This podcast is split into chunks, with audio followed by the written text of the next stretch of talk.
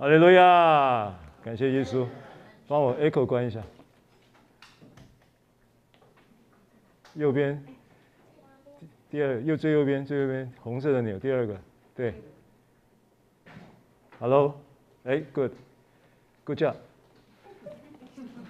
好，感谢主。哎，这么多钮要搞对不容易啊。啊，感谢主，头脑很清醒啊。好，那个我我们二零二二年谐音是什么？爱你爱你爱你爱爱爱不完啊！哎，这个这一句很恩高，你不觉得吗？那个常常要在你的心中扬起这个旋律，爱你爱爱爱不完，天父爱你爱不完，阿门。啊，要在活在这样的意识状态里，啊，这个是二零二二的祝福。啊，那今天呢，我们呃会用这个主题跟大家分享，就是平原生牧师，呃，新加坡新造教会主任牧师平原生牧师领受的今年的一个信息，啊，叫做主题的信息是啊安息和加速，安息与加速。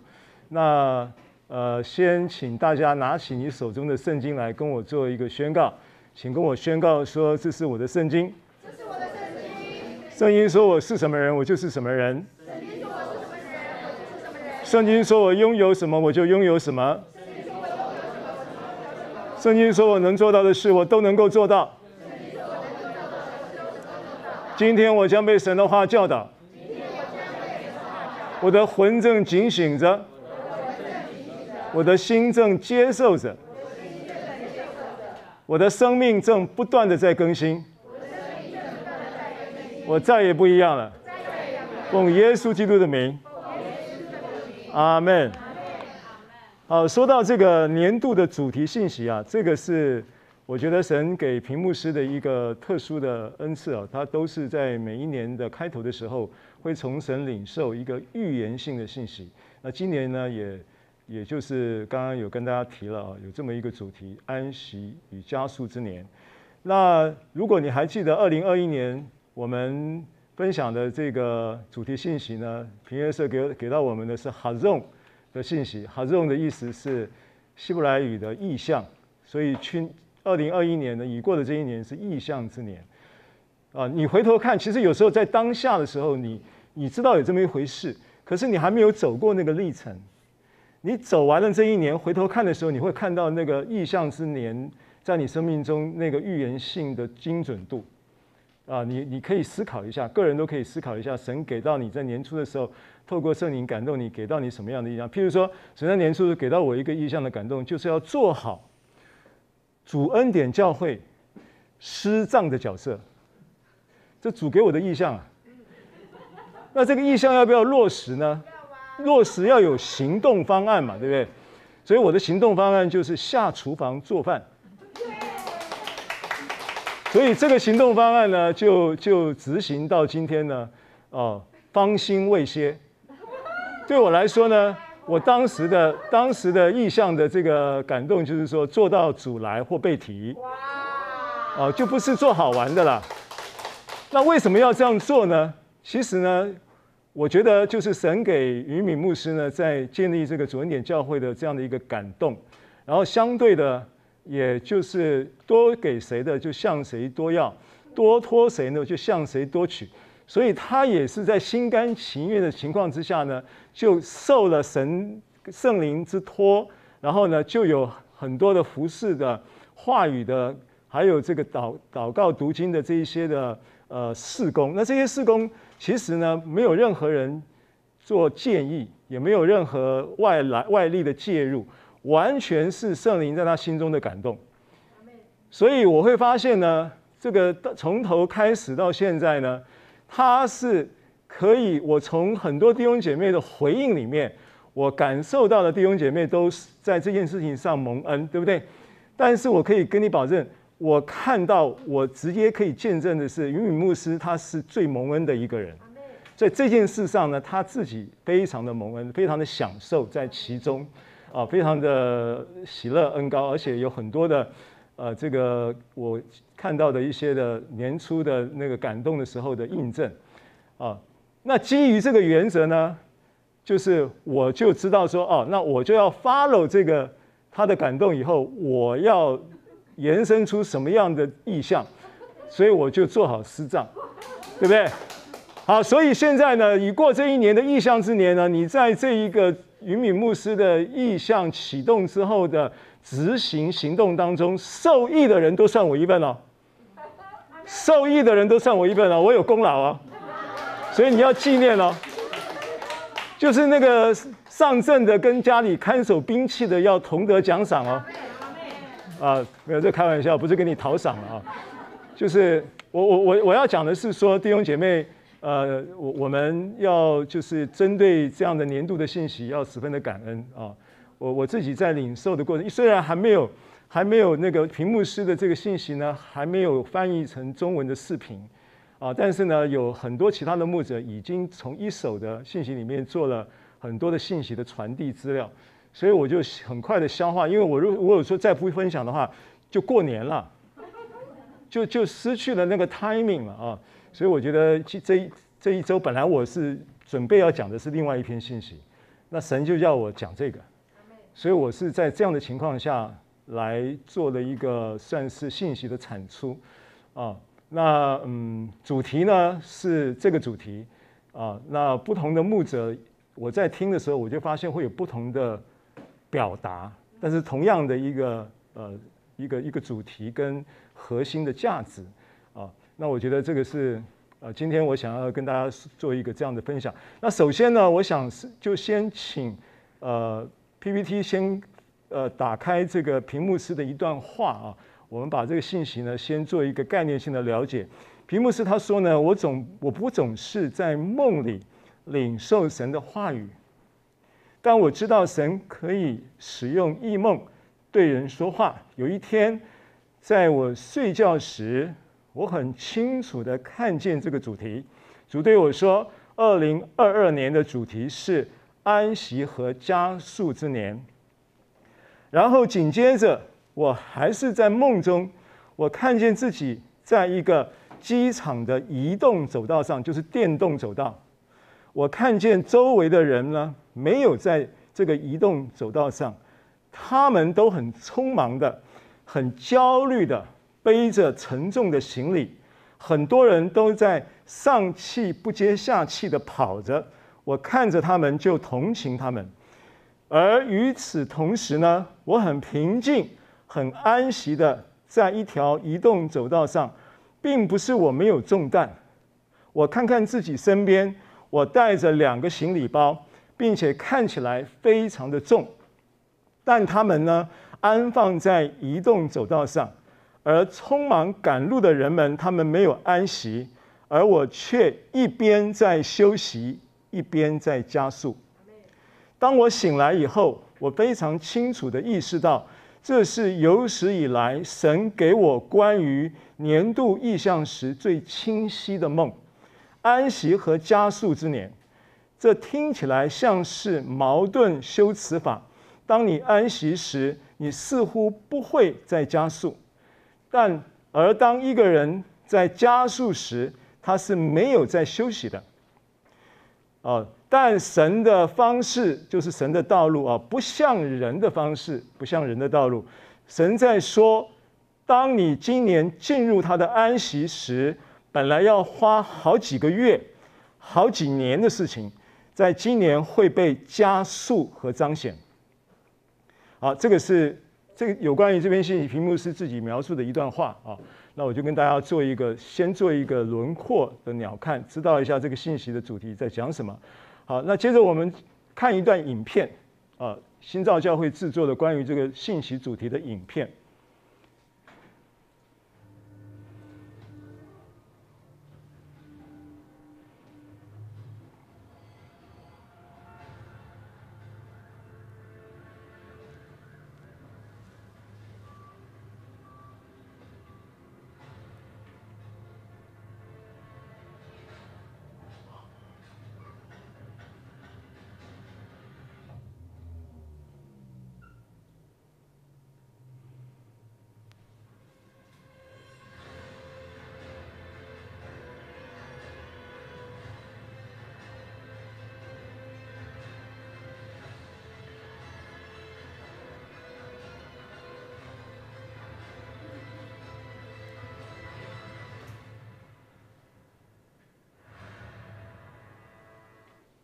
好，感谢主。那这个影片呢，我们会发到群里面去，大家可以储藏起来。然后呢，可以把它的影片的画面呢，把它呃算是一个图像式的记忆在你的脑海里面。我相信神会透过这些画面对你说话。啊，尤其最让人印象深刻的就是那一滴血，对不对？啊，当它滴下来的时候，带出了医治、饶恕啊，还有丰盛、平安、喜乐跟健康，对不对？啊。恩宠啊，这个是，就是把这些画面把它呃植入啊，会对你有帮助，可以多看几遍，因为它很短，好像一分钟左右而已啊。好，感谢神呢，那我们就看今天的主题圣经文，在阿摩斯书九章的十一到十三节，我们看这段圣经。好，到那日，我们一起来读好了，预备，请。到那日，我必建立大卫倒塌的帐幕。堵住其中的破口，把那破坏的建立起来，重新修造，像古时一样，使以色列人得以东所剩余的和所有称为我名下的国。此乃行这事的耶和华说的。耶和华说：日子将到，耕种的必接续收割的。串葡萄的必接续撒种的，大山要滴下甜酒，小山都必流奶。好，这个是这篇信息的主题的圣经。那我想，我们等下会着重讲这个圣经里面哦，有五有六个呃点哈，六个点。第一个是讲到大卫的帐幕生活啊，第二点我们会提到大卫帐幕的。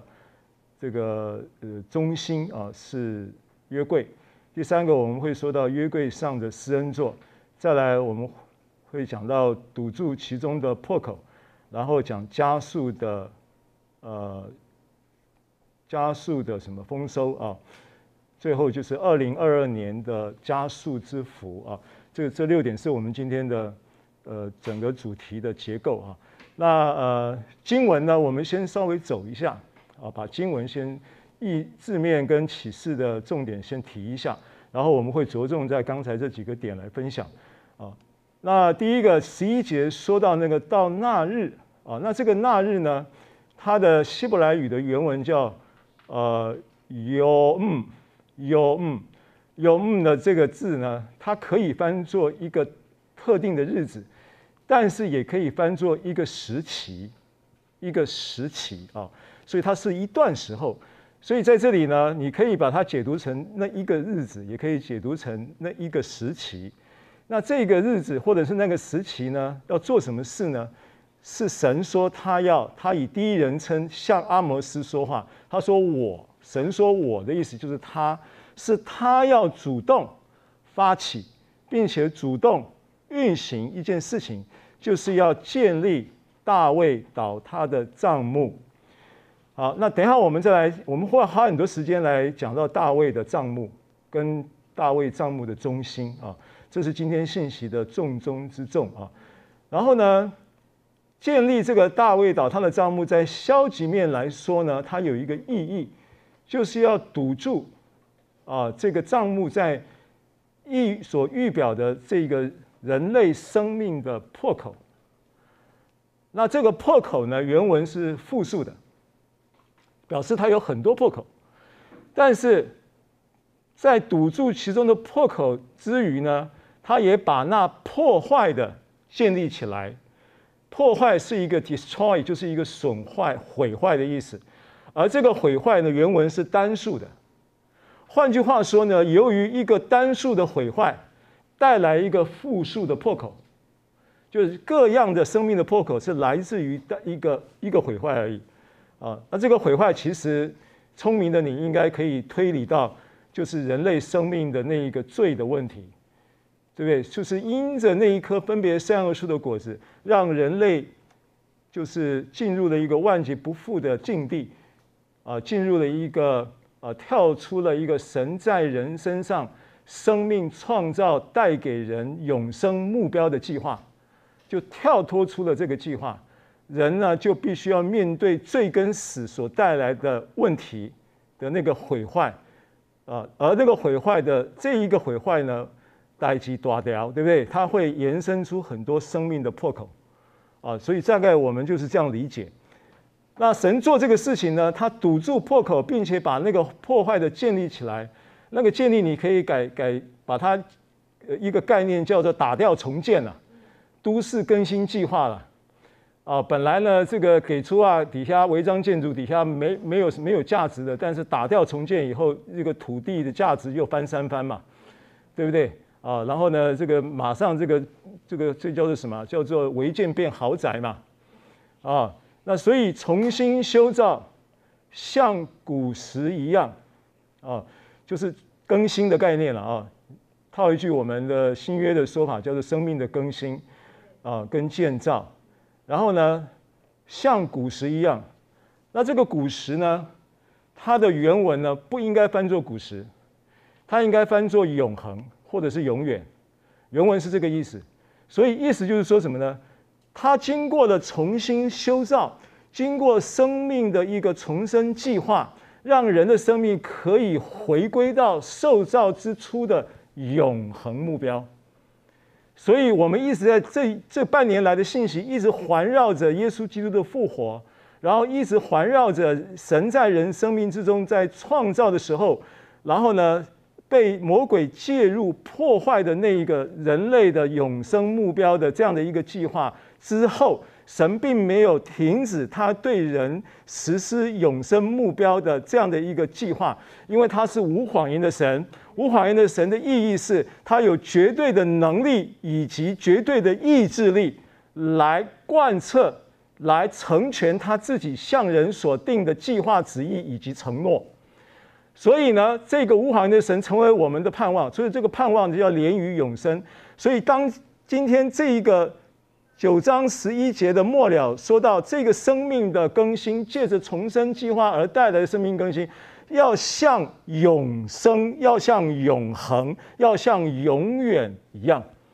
古时的原文是这个意思。OK，好，十二节，使以色列人得以东所剩余的和所有称到称为我名下的国。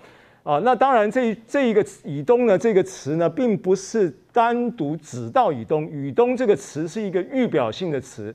啊，它预表什么呢？以东它其实就是以扫。以东这个族类是从以扫来的，那以扫跟雅各的差别是一个是蒙拣选的，一个是未蒙拣选的，所以这边就可以把它理解成为说，那一些本来未蒙拣选的剩余之民，以及这些啊其他的这些非拣选的族类以外的啊，这个叫做国民的的的这些的百姓呢，都会是神要透过。恢复建造大卫倒塌帐幕的救赎对象，好，那这一个解释呢，可以从使徒行传十五章来得到印证。那等一下我们会看这个经文，我们现在先不翻来翻去啊。使徒行传十五章，雅各在一场很有名的耶路撒冷会议，其实那是一场辩论会啊，在那一场会议里面，最后。雅各在做，因为雅各是耶路耶路撒冷的教会的长老。雅各在做这个会议总结的时候，就提到了阿摩斯书这段预言，然后就说出了以东就是在雅各的提到这段圣经的时候的表述里面，就把以东说他就是指着外邦人，就是指着没有本来没有被拣选的这一班人，却要在大卫。倒塌的帐幕被重新修造的同时呢，他们要与原来他们所所拣选的神所拣选的这些以色列子民合成一群，合为一体，所以不分是犹太人，或者是希利尼人，或者是为奴的，或者是自主的，或男或女，都在基督里成为一。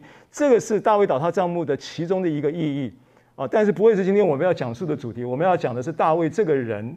他的生命跟神之间的个人关系，这个个人化的关系是今天我们要提的重点啊。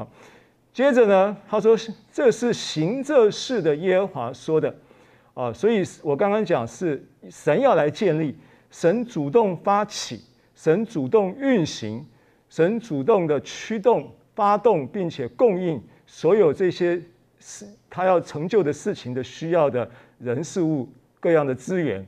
好，所以十三节最后他讲说，日子将到，耕种的必接续收割的，踹葡萄的必接续撒种的。大山要滴下甜酒，小山都必流奶。那这个是一个呃描述呢，就是今天主题讲到的加速的画面啊。那这个加速的画面呢，尤其是下半节讲到踹葡萄的必接续撒种的，上节讲到耕种的必接续收割的。这两句话其实是同样的意思，但是是两面的说法啊。首先呢，在巴勒斯坦犹太地，他们的农业作业的节奏啊，是每一年大概十月、十一月的时候要去耕种翻土，然后大概十一二月的时候，年底的时候要撒种。撒种呢，撒下去以后呢，到了隔年呢，会有两季的收成时段，一季呢大概是在四月份的时候要收麦子，收成、收割、收麦子。然后到了八月的时候要收葡萄，踹葡萄。踹葡萄的意思就是把那些收成的葡萄，把它放在一个一个槽，大的槽，石头的槽里面，然后人要踹葡萄的工人要进到里面去，去采那个葡萄，把它把它采成葡萄汁，对，然后再做酿成酒。它是一个制程，踹葡萄是一个，可能是整个制程里面。唯一就是比较需要人力劳力的一个部分的制程，所以菜葡萄是八月九八八月的事事情，收成呃麦子是在四月的事情。结果呢？结果大丰收，丰收到什么情况呢？四月开始收麦，八月开始七八月收葡萄菜葡萄，结果收麦的收到年底，耕撒种的来了，还没收完。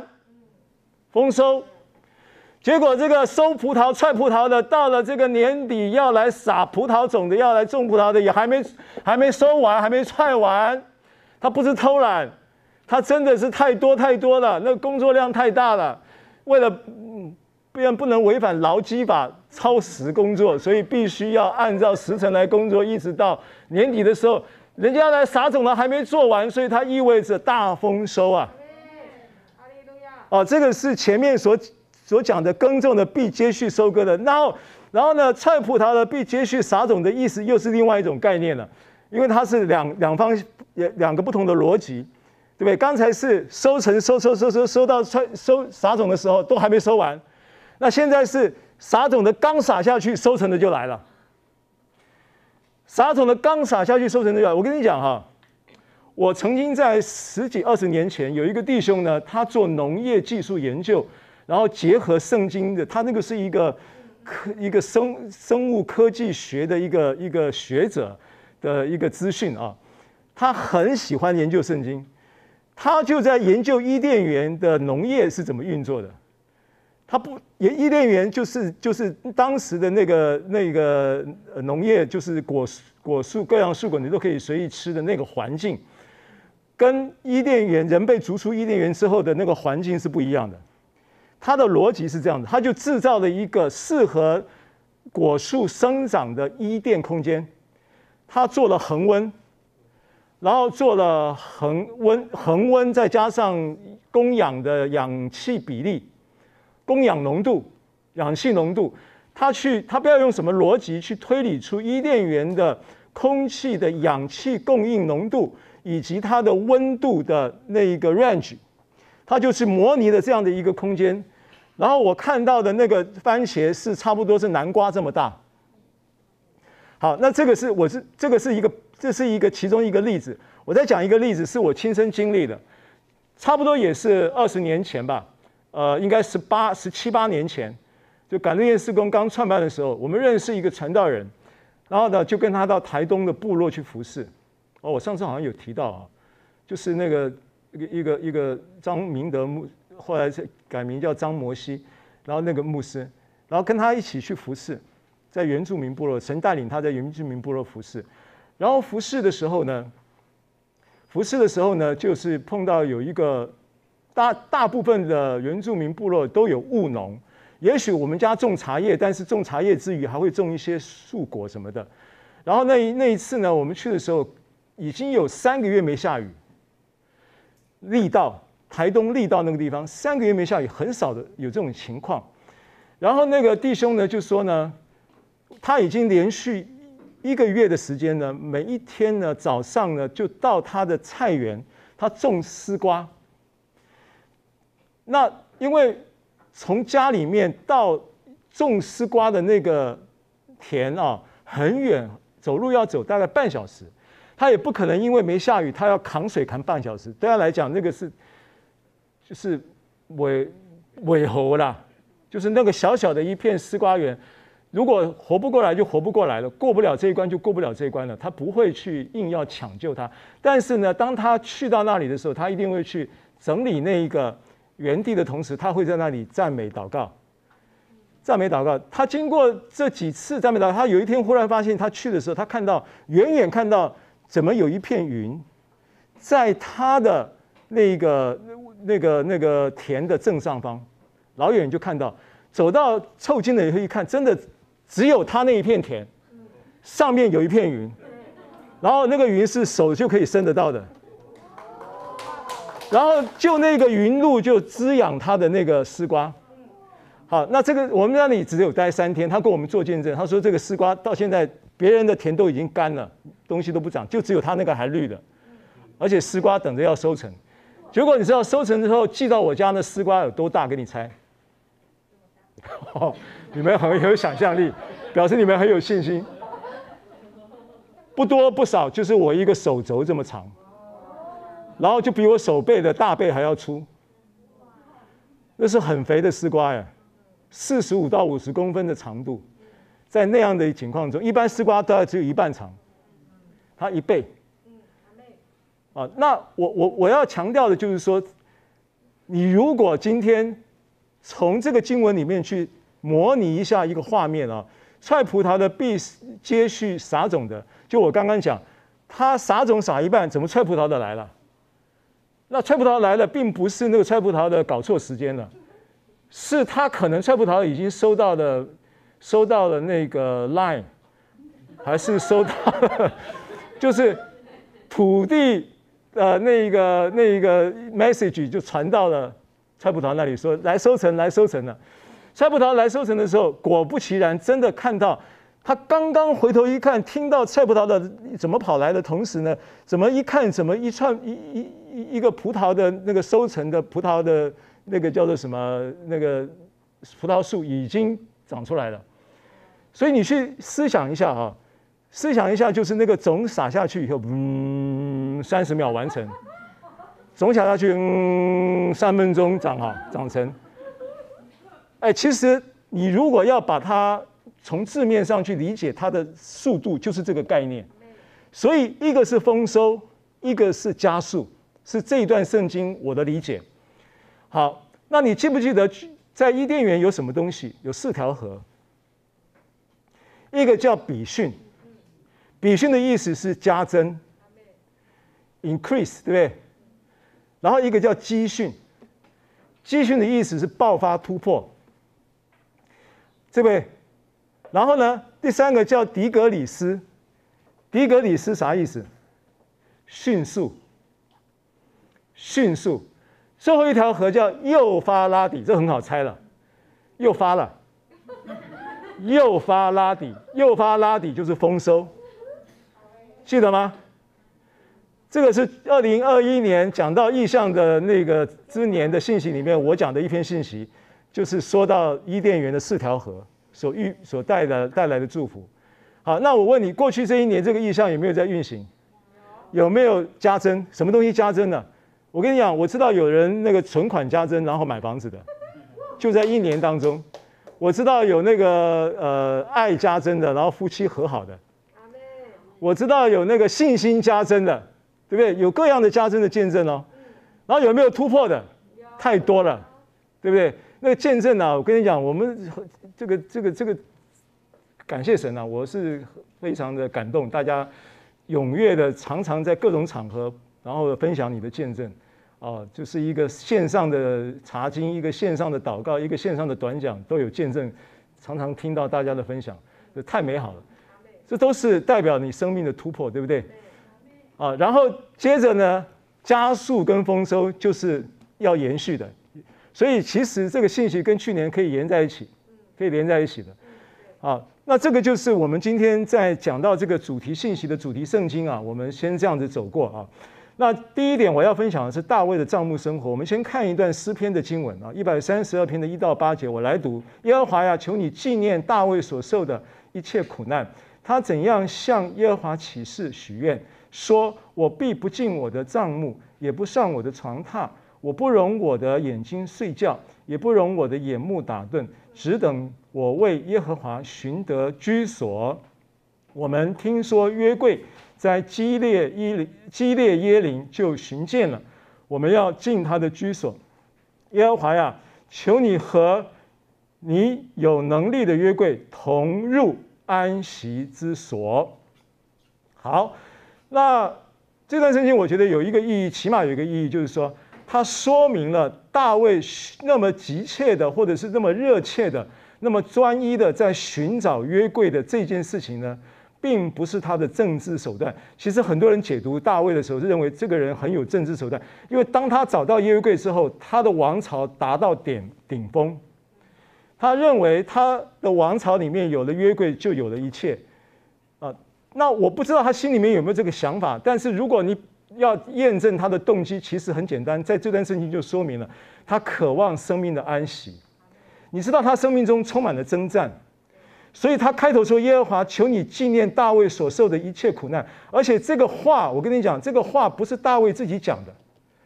一百三十二篇不是大卫的诗，不知道是谁写的，作者不知道是谁，因为他用的人称呢不是第一人称。求你纪念大卫所受的一切苦难，是一个他旁边的重要的人，不知道是谁，为大卫写出了一个心境。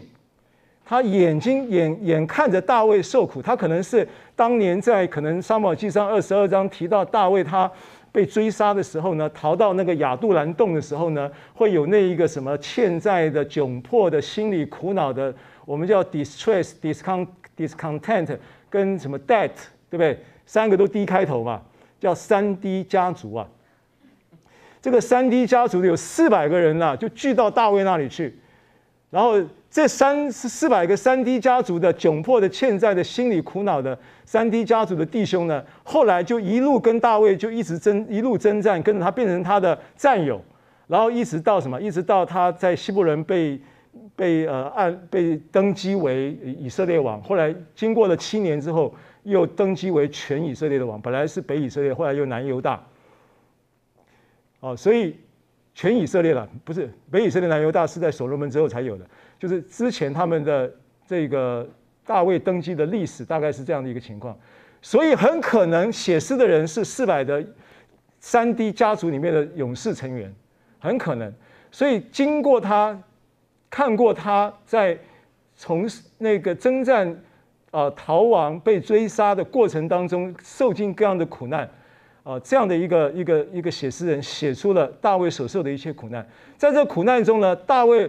他一定在其中呢，他享受了或者是领受了神所赐的，在他的恩典、爱与恩典之下所带来的安息。所以大卫呢，他一直认定一件事情：找到约柜就找到安息。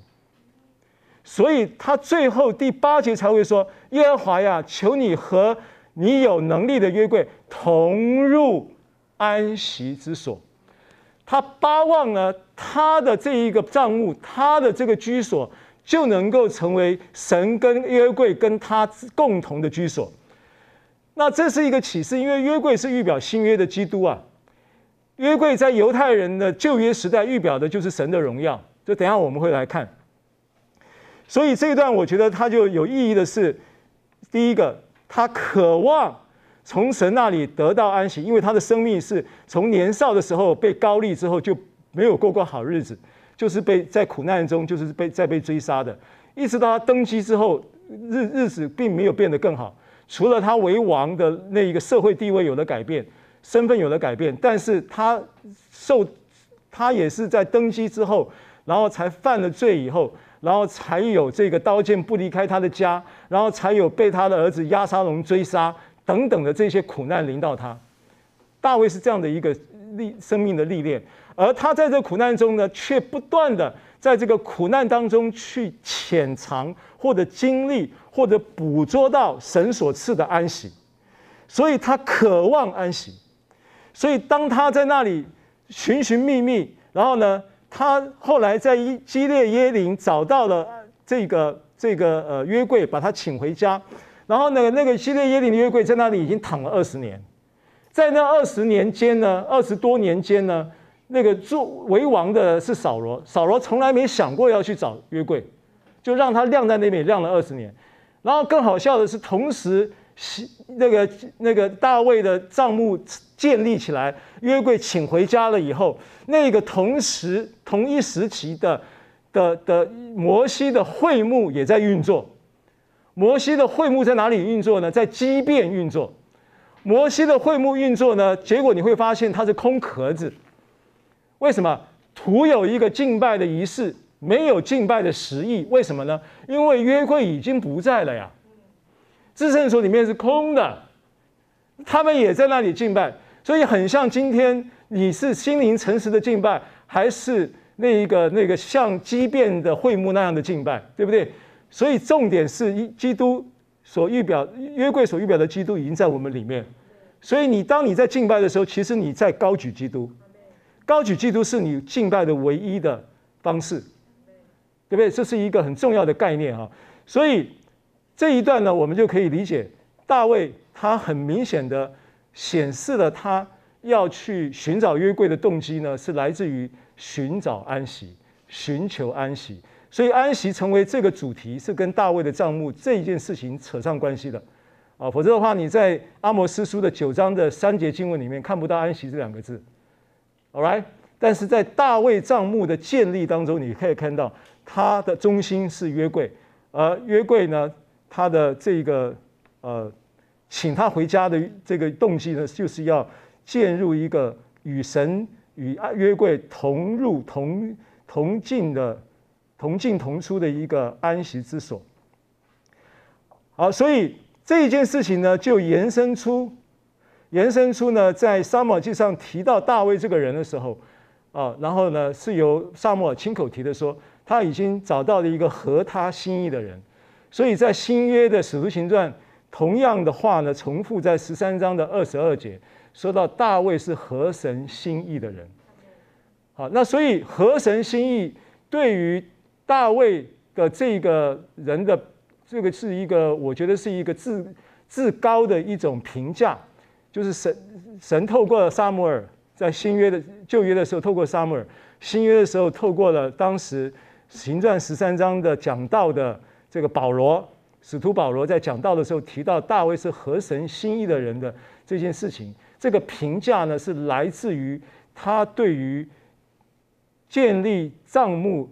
然后把约柜请回家，然后呢，与神一同建立居住的的这个安息之所的这件事情，是神心意的中心啊。那合神心意的概念呢，并不是说他特别讨神喜欢，而是他神似乎在告诉大告诉我们，也告诉新不管是历史历代的信圣徒信徒，知道说今天呢，神的心意。是什么？神的心意就是约柜所预表的基督得荣耀，对不对？神的心意就是那个你在旧约的时候还没有看见这个基督得荣耀的这一件事情的时候，你就起码看见约柜就是预表神的荣耀。好，所以这个是呃这段圣经我们要分享的。啊，那基于这个呢，大卫的帐幕生活里面的主题就是安息在爱里的敬拜生活，所以。你从诗篇可以看得到，我们列举了三处圣经啊，安息在爱里的敬拜生活，就是大卫的帐幕生活的写照啊，请跟我说，安息在爱里的敬拜生活。啊，诗篇十七篇的七到八节，经文说：“求你显出你奇妙的慈爱来。”，啊，那这个慈爱我之前有提过，旧约圣经提到慈爱，诗篇特别多，其他的经经文也有。那慈爱的原文是 hesed，hesed 其实是恩慈、恩典的意思。所以你看到慈爱的时候，你就要想到爱与恩典。啊，旧约你看到慈爱的时候，hesed。所以求你显出你奇妙的慈爱来，求你保护我，如同保护眼中的瞳人，将我隐藏在你翅膀的印下。好，话说大卫将约柜请回家以后，约柜在大卫的帐幕里，跟约柜原来在摩西的会幕里有不一样的地方。最不一样的地方是，摩西的会幕要进入至圣所才能够看见约柜。约柜是放在至圣所里，所以摩西的会幕是有幔子隔开的。但是大卫的帐幕呢，没有幔子，它就是一个，就是一个普通的帐幕，就是一个睡觉的地方，一个居所。他没有幔子，所以他是跟神神呢透过约柜是直接面对面的。那这个预表什么呢？这个预表了耶稣在新约的时候成就的一件事情嘛。经文在希伯来书十章十九节，他说：“他为我们怎么样开了一条又新又活的路。”讲到耶稣基督啊，他为我们开了一条又新又活的路，从幔子经过。这幔子就是他的身体。有没有记？有没有印象这个经文？好，所以这件事情就说出了新约的会幕是没有幔子的。而大卫早在耶稣基督还没有来的一千年前，就已经得了这个启示，并且用这个启示在过日子。他直接就是坦然无惧来到施恩宝座前，为要得连续蒙恩惠做随时的帮助。这是大卫合神心意的其中的一个细节，神喜悦他的一个细节。所以你什么时候你得了耶稣基督，成为那个幔子，身体裂开成，然后让开了一条又新又活的路。什么时候你从神的福音的真理里面得到了关于基督的启示的时候，你就是如同大卫一样，你是合神心意的人。阿门。好，所以弟兄姐妹，这个是大卫的见证啊。那在爱里敬拜的生活，我刚刚讲，话说这个约柜请回家，他在那个约柜前常常做一件事情。啊，如同摩西所做的一样，在约柜前呢，跟神对话祷告，对不对？在约柜前呢，唱歌赞美敬拜神。大卫是一个敬拜者，你知道，而且他自己一个人唱不是，他还带着人一起唱，一起敬拜，一起跳舞，一起敬拜神。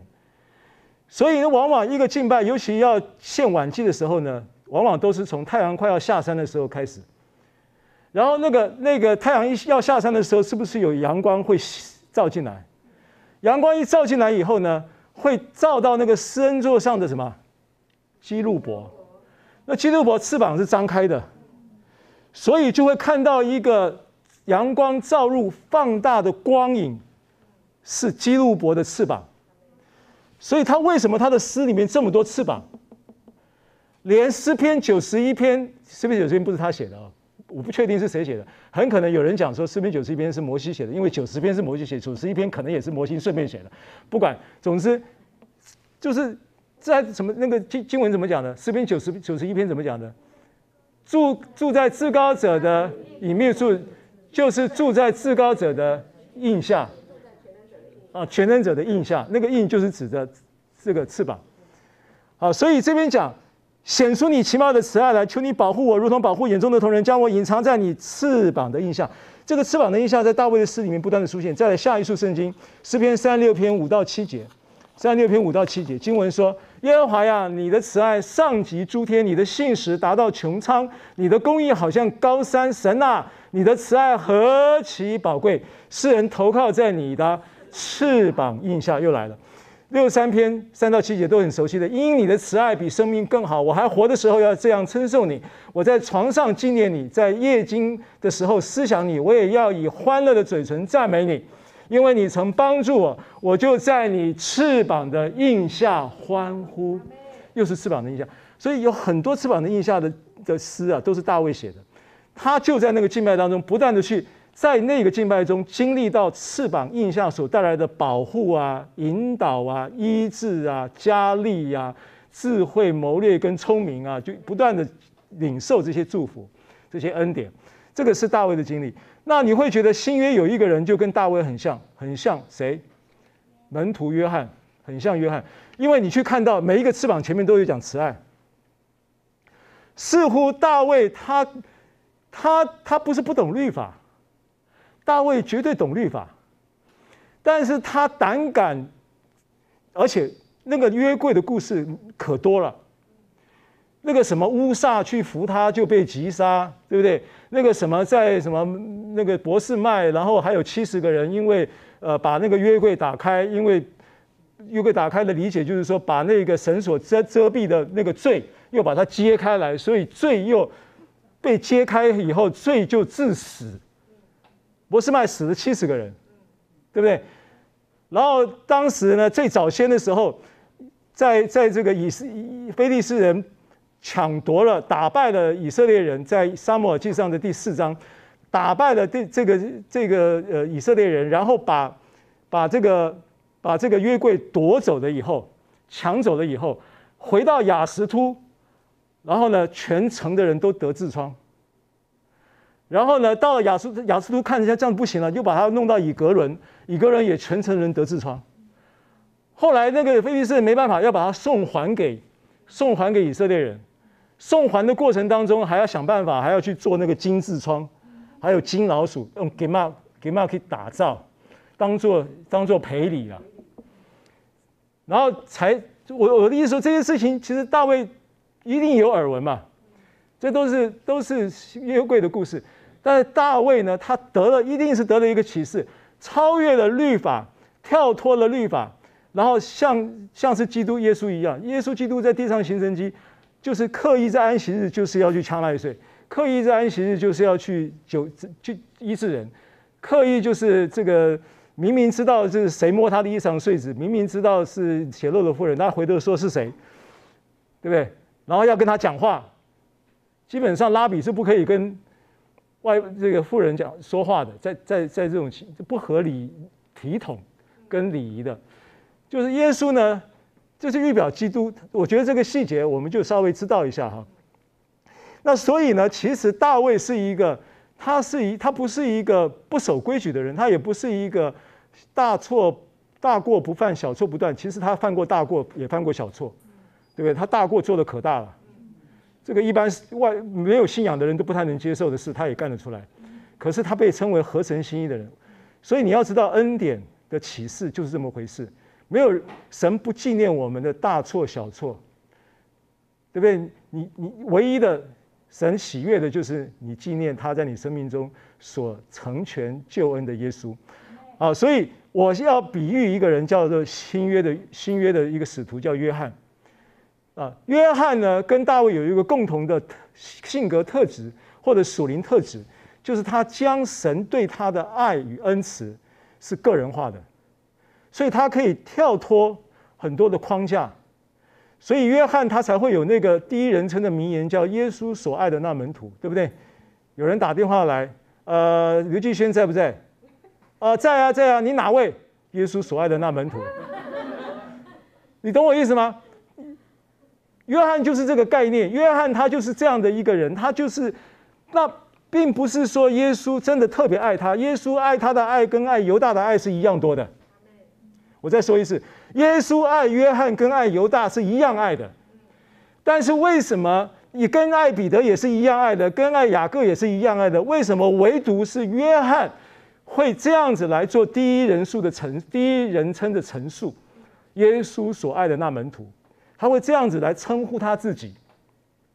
他把第一个，他把神对他的爱是个人化；第二个，他肯定。在这个个人化的神的爱的同时，他的确有很多的经历，然后对神爱的体会跟感受。跟我说感受。感受。好，过去呢，我在感受神的爱，我有经验，我我我跟你分享了啊。我觉得我我比较有印象呢，我感受神的爱呢，我是在国中升高中的那个暑假，因为那暑假要升高中。那那个时候我们联考时代呢，你考高中考公立考不上就是读私立，所以呢，我就是没考上的那个人读私立。读私立的时候呢，我心里面其实是因为家里面经济条件并不是很好，我心里面是会觉得 guilty 啊，会有定罪感，会觉得说，哇，我这个长子啊，我下面还有三个弟弟，呃，两个弟弟一个妹妹，那我想说，我这个给家里给我的父亲母亲带来这个经济的重担，我心里有点过意不去。我其实呢也没有没有什么正经八百的祷告，我就是我就是。跟主耶稣讲，我说主耶稣，求你纪念我们家庭的需要，就这样子淡淡的，就是有这么一个意念，我都不记得有什么正式祷告都没有。隔一个礼拜就收到一个奉献包，上面写刘浩弟兄学费用，而且我告诉你，一给给三年，每一学期都来。你看啊，好，那到了成年之后呢，进进入了这个。呃，另外一个军人生涯以后没有没有在正常的聚会，然后后来呢娶了一个摩押女子啊，然后就是外邦女子，然后那个外邦女子就摩西一样娶摩押女子嘛，然后呢就就他就被被神呼召，被神感动，他就信耶稣，然后就很热烈的追求神，然后就把我祷告回来嘛，因为我我我就不愿意回教会嘛，他就把祷告祷告祷告到后来也不知道怎么祷告，因为那悟性祷告有限嘛。也没有领受方言，就悟性祷。祷告后来不知道怎么祷告，就说神啊，你叫他公司倒掉算了，就公司真倒了。那结果呢？结果呢？就就我就回乖乖回教会了。那回教会了以后呢，就经历了很多事情嘛。后来结果四十岁的时候就破产嘛。那我破产的时候，其实我心里面还是，就是好像还蛮坚强的哦。那其实我心里面其实是。有盘算过，我心想，第一个，很多人破产了就中风，中风呢，然后就一躺躺三年，那久病床前呢就无孝子，那久病床前呢也无爱妻，所以我有一个，我还庆幸我有一个不错的身体，这是第一个，我觉得我我挺感谢神的，我觉得神很爱我，然后呢，又怎么样呢？又有一个呃不离不弃美丽的妻子。然后呢，心甘情愿、死听他的就跟着，然后还傻乎乎的跟着去做赶路的雁，所以我也很感谢神为这个，也觉得神很爱我。然后呢，又有两个儿子，又挺乖的、挺聪明的，又挺就反正看起来很有前途的样子。然后我也不太担心他们的未来。然后我也觉得神又在这个事情上也很爱我，对。然后呢，神后来还给我四工。哇，觉得我还可以被偶尔被人家称为神的仆人，哇，好荣耀！我觉得神很爱我。那弟兄姐妹，我想问你，如果我的经验不是这样，如果我考上了没有考上公立高中，我读了私立高中，我也没三年没有没有收到奉献包，我还有没有神爱我的感受依据呢？这第一个问题。第二个，我如果就如我刚刚所假设的，很多人很多人破产以后就中风了。中风以后就因为平常为什么为什么破产，就是因为生意做很大。那生意为什么做很大，就要很多应酬，很多应酬的时候就喝很多酒，喝很多酒就很容易中风嘛。所以很多人生意垮了以后破产就中风嘛。那中那中风那他怎么样体会神的爱？那中风了以后，久病床前无孝子，久病床前无爱妻，然后老婆也跑了，那他怎么样去感受神的爱？对，然后他也没有很好的身体，然后，然后孩子呢，也也也就反正就是，那我请问你，那你后面就不用讲，也不会有事工，也不会有什么事情。我的意思是说，弟兄姐妹，过去我这样子去认定，或者是这样子去定义神的爱的时候，其实我是错的。我不能把我因为神祝福我，给我好的身体，我把它定义成这就是神的爱，不是。他给你好的身体，你理当感恩。感谢他，感谢他感恩的心跟感受到他爱你的心是两件事哦，不要混在一起。但其实我是混在一起的。好，那这个时候我举这个例子，你也可以自己去对比一下。我们可能都有犯过同样的错误。那今天我们要看大卫，或者是从约翰更深、更明确的来看关于约翰这个人。他为什么会不断的去做这种耶稣所爱的那门徒的自第一人称的自我意识？为什么这个意识会植入在他的脑海里面？他到底他的他的信念是什么，对不对？所以你怎么知道神爱你？约约翰怎么知道神爱他？那我我们我们怎么知道神爱我们？我们常常就因为呃，耶稣爱我，我知道，因为圣经告诉我，啦啦啦啦啦，哎，就是答案，就是因为圣经告诉我，这些都答案都对，但是它是不是够 solid？它是不是够坚实？它是不是够稳定？能够 hold 住你对于神爱你的信念，能够网住你对于神爱你的感受，这个很重要，对不对？这些都对嘛？因为牧师说耶稣爱你嘛，啊，所有的牧师看到人不知道讲什么的时候，就说耶稣爱你嘛。尤其是那个第一次来的，或者是刚得救的，都是讲耶稣爱你嘛，对不对？都会说啊，爱你，耶稣爱你，我也爱你啊。那等到变稍微熟一点以后，开始就说这个你耶稣爱你，所以你也要回应神的爱哦。你要开始要做这个做那个哦，都是这么这都这么说的嘛，都这么弄的嘛。所以我的意思是说，你到底是怎么样感受到，或者是建立神爱你的信念啊？那韦氏词典呢？神爱人的那个爱啊，阿嘎佩。韦氏词典有那么一个解释。韦氏词典定义这个爱的时候，他说是一种一种深情看待人的情感品质。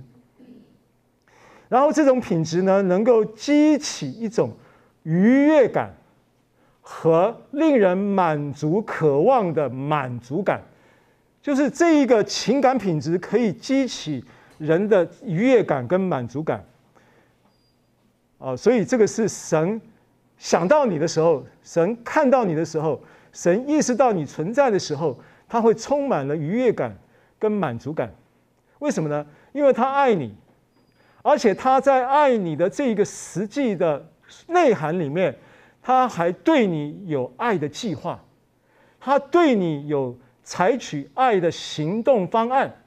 并且还有具体的目标，就是他要永远跟你在一起，他要你脱离罪和死的辖制，他要你借着重生，他的在你生生命中是建立的重生的计划，带你进入永生的目标。他要永远跟你同在，他已经借着耶稣基督实现了一半，因为圣灵已经借着耶借耶神已经借着圣灵。实践了他要永远跟我们同在的这个永生的目标的一个部分，对不对？因为同在是不是永永永生的一个数值之一？永生的概念不是只有将来的概念嘛？永生的概念有现在的概念嘛？永生的概念还有已过万古之先的概念嘛？所以有一个已过的永恒跟将来的永恒嘛？然后还有一个每一个现在它都跟你同在嘛？所以永生包含了过去、现在跟未来嘛？对不对？啊，所以当你认知或者是意识到神同在的时候，其实你已经在永恒存在之神生命的生活品质里了。当你意识到、你承认，然后你你你 confirm 以马内利，耶稣基督的名字也叫以马内利的时候，他永远跟你同在的时候的那一个同在的意识，就会带来一种。永恒存在之神生命的生活品质，你会在其中享受那个同在所带来的果子，你的生命会有喜乐，对不对？会有智慧，会有谋略，会有力量，会有健康，会有会有会有这个自由，啊，这个是我们在讲这个呃这个神的爱。好，所以被我们要研究的是，那如果牧师。感恩的心跟神爱我们的心的感受不要混为一谈的话，那我要怎么样去理解神的爱，或者是我要怎么样建立神爱我的信念呢？那你看约翰怎么建立的？约翰的建立，他被爱的信念跟感受是怎么来的呢？约翰福音三章十六节有答案。他说：“神爱世人，甚至将他的独生子赐给他们，叫一切信他的不至灭亡，反得永生。”好，这个时候开头劈头就讲神爱世人。神爱约翰，神爱彼得，神也爱犹大，神爱我们每一个人，对不对？而约翰特别把神对他的爱个人化的同时，也能够以耶稣所爱的那门徒作为他自我第一人称的形象定位，的同时呢，是立基于什么呢？是立基于将他的独生子赐给他们这件事，而将他的独生子赐给他们这件事，这个独生子不是指着马槽诞生的那个独生子，这个独生子是指的我今日生你，你是我儿子，我今日生你的那个独生子。马超的独生子在在在哪里？马太马超的独生子在伯特，在伯伯伯利恒，对不对？在伯利恒的那个马槽，那个是耶稣基督肉身的生命的诞生。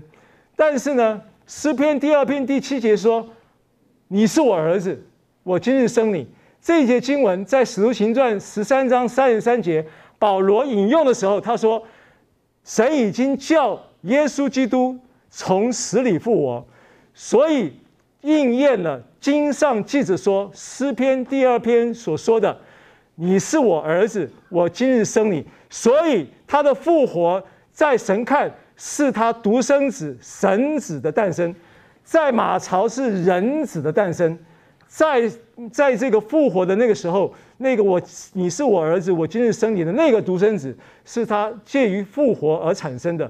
所以这个独生子指的是马槽的独生子，还是是指着复活的独生子？复活的独生子很好，因为这个真理是要有区别的。所以这边讲的神爱世人，甚至将他的独生子赐给他们。这个独生子指的是复活的独生子。为什么？因为下文说叫一切信他的不至灭亡，反得永生。如果只是一个马槽的独生子，不能叫人不至灭亡，反得永生。他必须是一个死而复活的独生子，他才可以叫人不至灭亡，反得永生。可以理解我的意思吗？所以当大卫、当约翰被这个真理启示的时候，他看见神的爱是这样的实际，他只是建立了一个信念，说。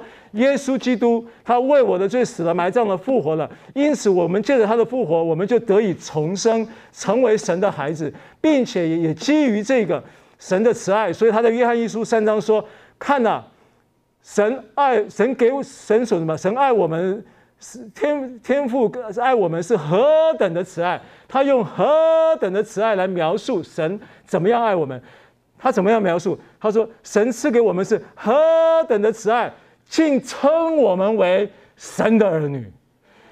约翰只单纯的就这么那么那么一件事，建立了耶耶稣所爱的他那门徒的第一人称的自我定位形象的一个基基础跟依据，就是何等的慈爱，他竟称我们为神的儿女，我们也真是他的儿女。所以这一件事情就是约翰的信念。约翰不管今天是天塌下来，我跟你讲，约翰呐、在这个信念里面，他真的经历到神迹。你知道，约翰在年轻的时候，他殉道的时候，应该是应该是已经年年过九十岁，还是年届九十岁，我不太确定啊。他殉道的时候，啊，那但是呢，他在年轻的时候就曾经被丢到油锅呀，被刑求，被丢到油锅哎，没事，他经历过这种。永生所带来的那一个存永恒存在是神生命的生活品质的这种超自然的经验、保护跟医治，理解我意思吗？所以约翰呢，在这件事情上认识，他不会去管说他这一个呃这个生不是不会去管说外在环境的条件怎么样。那个时候哪一个门徒有好日子过？那个时代所有的门徒都都殉道的时候都是奇奇怪怪的死法。对不对？什么倒钉十字架的啦，什么被锯子锯的啦，对不对？等等，哦，还有很奇怪的刑罚，什么穿着那个什么动物的皮啊，哎，对啊，等等啊，哦，所以这个都是好。那怎么样在那样的情况中，他还能够说神爱他？明白我的意思吗？我现在当然不是要吓唬你说这些事情会临到你，我的意思是说。你你你你你在不管在怎样的情况当中，你能不能像约翰一样建立这样的坚定的信念，说神爱我，神爱我，神爱我，无论如何，神爱我就够了。我跟你讲，这是一个很重要的信念，它会帮助你，而且并且经由这个信念的建立，你可以开始感受神的爱。我跟你讲，那个爱会带来感受，会给你感觉。好，所以神爱世人。那请问你，当神爱世人这件事情就发生的时候，就像路加福音十五章耶稣讲的那个比喻说，一百只羊内中缺了一只，那牧人呢就撇下那九十九只去找那只迷失的羊。那牧人花了这么大的心血，费了这么大的功夫，然后呢也冒了这么大的风险去找那一只迷失的羊，是什么原因使这个牧人动这个心？是什么原因摇动了这个牧人的手？是什么原因驱动了这个牧人的双腿去做这件事？只有一个条件，就是这个羊迷失了，没有其他的条件了，没有其他。所以为什么以赛亚书五五五十三章五节说：“因他受的刑罚，我们得平安；因他受的鞭伤，我们得医治。”对不对？讲到耶稣基督，他说：“我们个人如羊走迷，对不对？”我们个人的意思就是说，偏行己路啊，神却怎么样怎么样，然后呢，赦免了我们的罪孽。所以，其实，在神看，你只要迷失了，就构成他摇动他的手的条件了；你只要迷失了，就构成他动心来拯救你的条件了；你只要迷失了，就构成他驱动他的双腿来寻找你的条件了。这个是恩典嘛？所以，人做了什么来感动神的心吗？是什么做了什么来摇动神的手呢？人们什么也没有做啊。对，事实上，人根本就是活着，是为什么活着都搞不清楚的情况之下，根本就是迷茫茫的一片，迷失的一个状态，对不对？是这样的状态里面，神都就在你还在做罪人，那个那个叫蒙蒙妙妙的那个情况，根本不知道从哪里来，人生要往哪里去，没办法分辨什么是真，什么是假，什么是对，什么是错的过程当中，即便吃了分别善恶树的果子，吃完以后还是不知道什么是是非善恶，搞不清楚，不知道真相。不知道人生的何去何从的情况之下，他就已经差遣他的独生爱子为你的罪死了、埋葬了，还复活了，他就已经做了这件事情了，是不是？所以当亚当他在犯罪以后，他有寻求神吗？犯罪前没寻求，犯罪后也没寻求啊。犯罪犯罪前没寻求，犯罪后呢躲起来啊。他没有呼求神，是神呼唤他呀。人呐，意思就是亚当啊，亚当就是人的意思。亚当啊，你在哪里？人啊，你在哪里？是人神在呼唤他，他没有呼求神了。所以彼得被爱的信念是什么？神爱我，因他赐下独生子。但是这件事情呢，不要停止在这里。你的信念不能只停止在啊，神爱我，让耶稣基督为我的罪死了，钉死了，赐下独生子，埋葬了，啊，死了。然后你看到耶稣基督钉十字架的画面，你就觉得哇，他好爱我。这个还不是他的目的。真正的核心是下面，真正的核心是叫一切信他的不至灭亡，反得永生。这个是他的目的啊，这个是确立约翰被爱信念的真理。约翰被爱的信念这么坚定的因素，就是因为他不但为我死，为我埋葬，他还为我复活了，为了要赐给我永生。然后能够这样的爱我，能够叫我可以永恒的存在，并且能够永远的和他在一起，这就是父的心啊！对不对？你在座有做父母的吗？有没有儿女出国留学干啥的经验？离离家，什么中南部？哎，我们家小儿子国中二年级，从台北的。北投的新民国中要转学到南投鱼池乡的玉山玉高级中学，然后转学当天要报到的时候，我人在国外，余敏牧师送他去的，还没事事情还没到，日期还没到，想到这件事情他就哭了。那送的时候那就更不用讲，那送的时候还还可以，人还在，是送完回来的时候。哎，南投开回来三个半小时，哎，那三个半小时，这个很难过，是不是？对，靠谁过？靠天父的爱过嘛。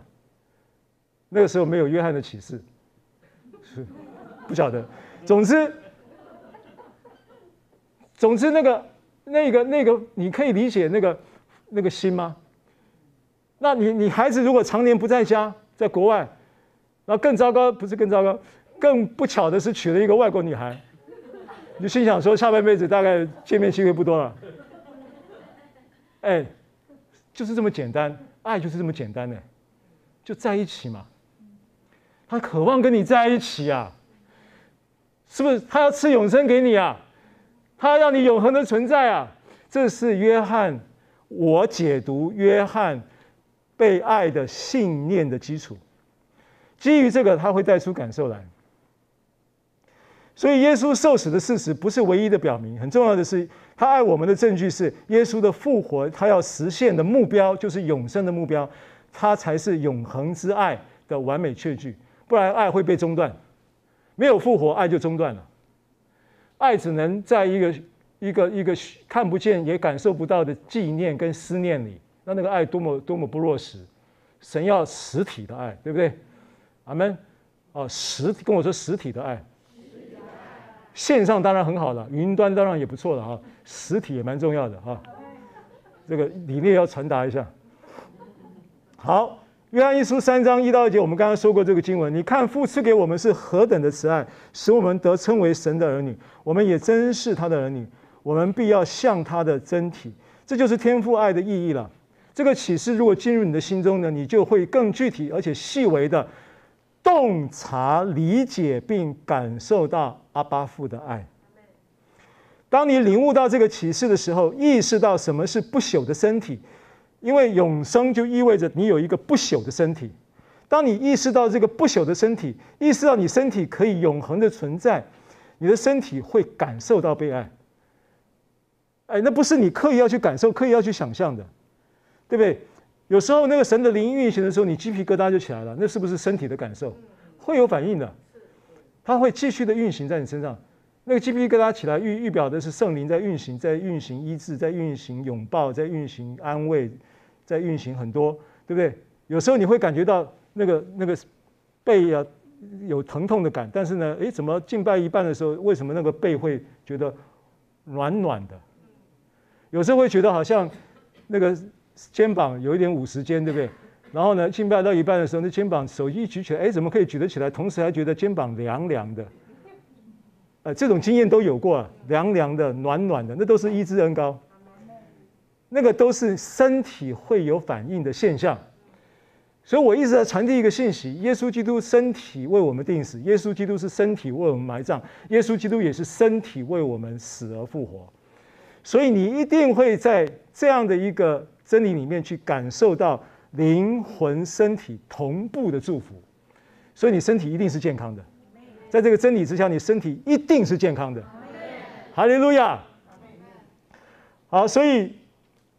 大卫的这我们要快了，加快了。大卫帐幕的中心是约柜啊。我们看一段这个圣经，我来读啊。撒上四章十九到二十二节，以利的儿妇听见神的约柜被掳去，那是以非利士人跟以以色列人打仗啊，后来就被掳去了，以色列人打败了。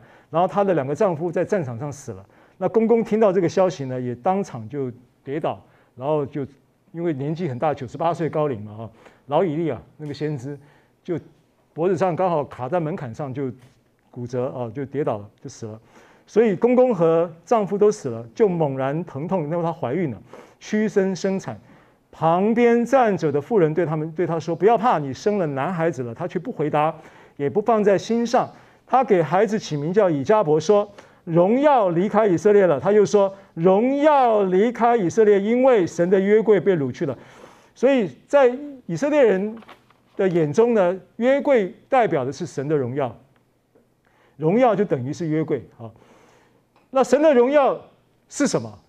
如果神的荣耀，约柜是神的荣耀，那约柜是神的荣耀的这个事实，之于他的子民来说有什么意义啊？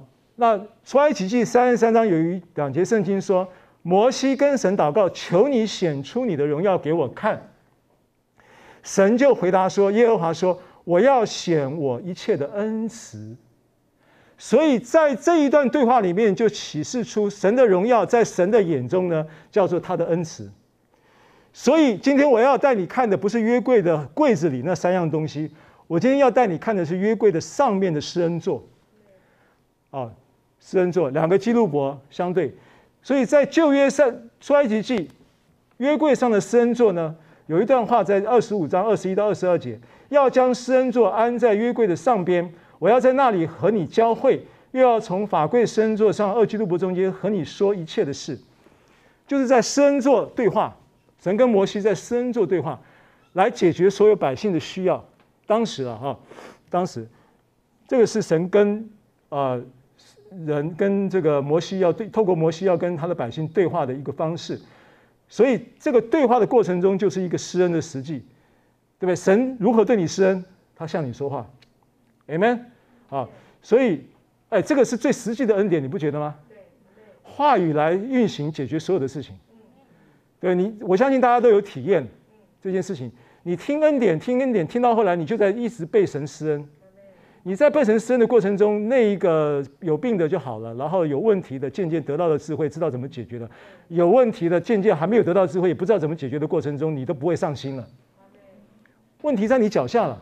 有时候问题不一定要解决，可是你问题还在，但是你怎么不觉得那个问题的压力了？这也是一种提升、啊，这也是恩典了这神说明了神有时候不一定要我们去解决问题，有时候有些问题存在对你来说也许是个保护。好，这个是在出埃及记二十五章的经文呢，所以对照到新约有一段圣经是很有趣的啊。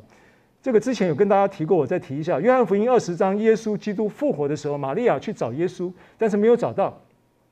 结果他圣经上就描述说，玛利亚却低头往坟墓里看，就看见两个天使，两个基路伯的概念啊，安放在耶稣身体的地方坐着，一个在头，一个在脚，跟两个基路伯一样相对，一个在左，一个在右。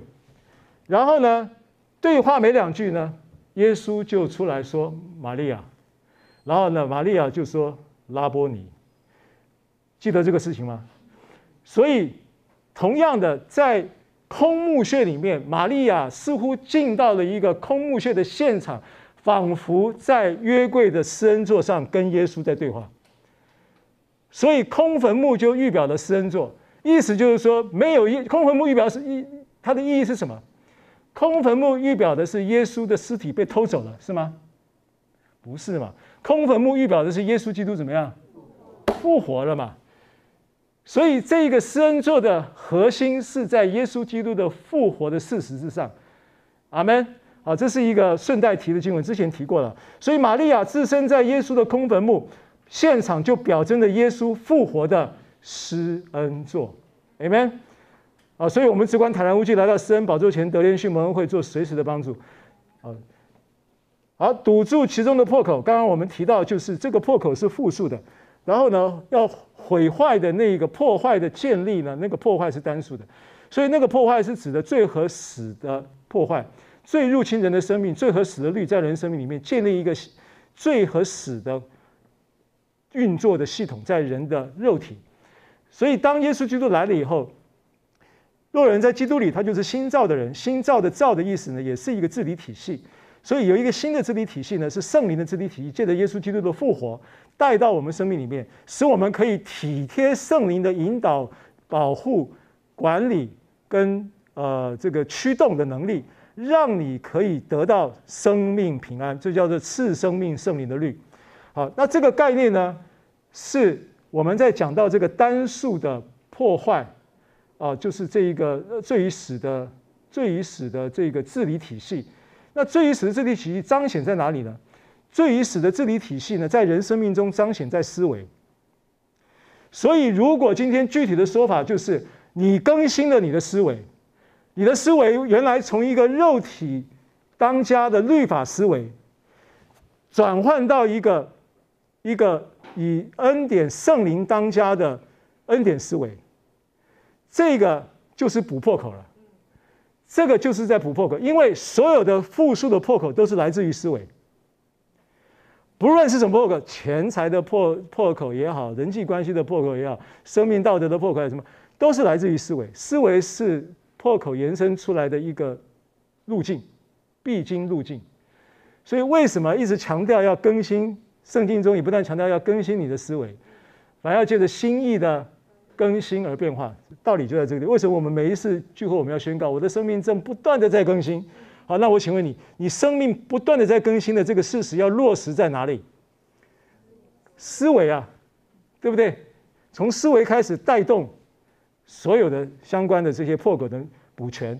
好，所以行传十五章这边有一段记载，就是我们刚刚提到耶路撒冷会议。我们来看这个经文呢，因为这个经文说出了由就是到那日大卫倒要重建大卫倒塌的帐幕的这件事情，在摩阿摩斯书的预言之后，新约出现了一个应验的呼应。这个应验的呼应就在行传十五章出现，而行传十五章出现这个应验的呼应的背景，是来自于使徒行传的这个信徒的这个叫做保罗跟巴拿巴使徒的福音传扬到外邦的时候产生的一些矛盾。这个矛盾就从十五章一节开始，他就有一些描述。他说有几个人从犹太下来教训弟兄们说：“你们若不按摩西的规条受割礼。”不能得救。保罗、巴拿巴与他们大大的纷争辩论，众门徒就定规，叫保罗、巴拿巴和本会中几个人为所辩论的上耶路撒冷去见使徒和长老。然后呢，跳一下十五章七节跟十到十一节，辩论已经多了，头号使徒彼得就起来讲话了。彼得说：“诸位弟兄，你们知道。”神叫外邦人从我口中得听福音之道，这个指的是在哥尼流的家，行传十章。虽然彼得被呼召是外是犹太使徒，保罗被呼召是外邦使徒，可是开外邦福音的门的还是彼得。保罗接续了开了门之后的事工，啊，所以彼得才会说，叫外邦人从我口中得听福音之道。现在为什么试探神？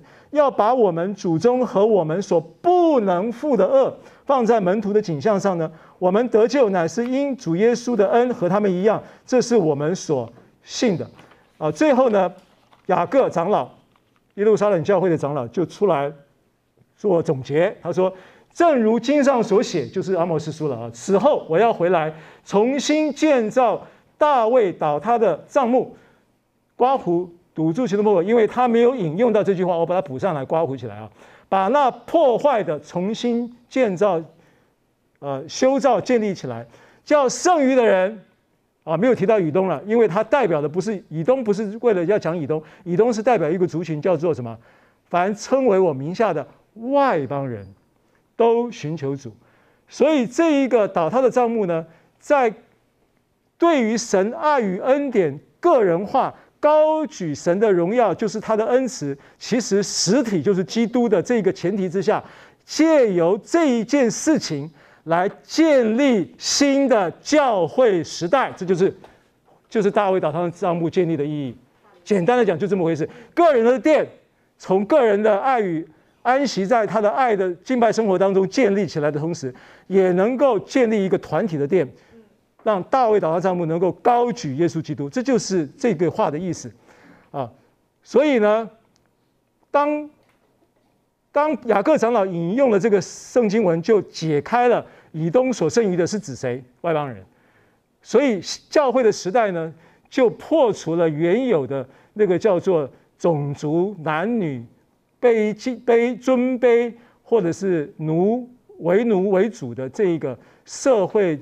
不管是各种不同的阶级，还有各种不同的、呃、这种人与人之间界限划分的藩篱，通通被拆掉，拆毁了中间隔断的墙，啊、这是一件非常具有时代意义跟革命性的一个事情，很有意义的事情。那这个事情呢，也如今在我们教会中要继续的实行，啊、让我们真的能够在这样的一个真理里面建立大卫倒塌的帐幕。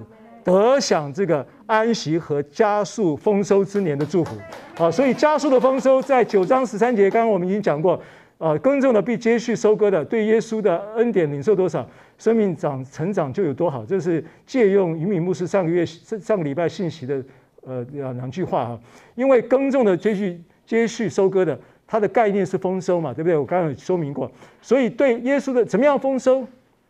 怎么样丰收？不是你要怎么样，因为胡适讲的说要怎么收获，先那么栽嘛。但是你不要掉到胡适的陷阱里面，又又不能安息，对不对？因为这是神要做的事情，是神要成全的事情。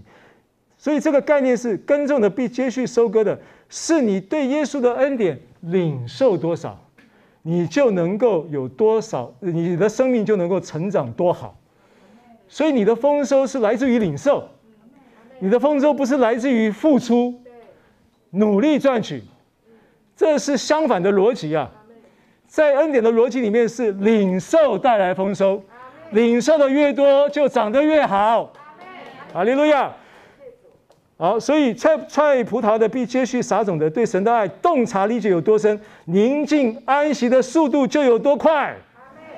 啊，这个这个简单几句话你就可以理解了，那么聪明啊。最后，二零二二年的加速之福，这个不是预言的概念，这个是一个信息整理的基本消费，这没有什么预言不预言，这个每一个都要成全的，每一个都能成全的。你不要说你不要说这个预言可能不干我的事，不，这不是预言，这个是一个实际的事情。真实的事情要发生在你我身上的。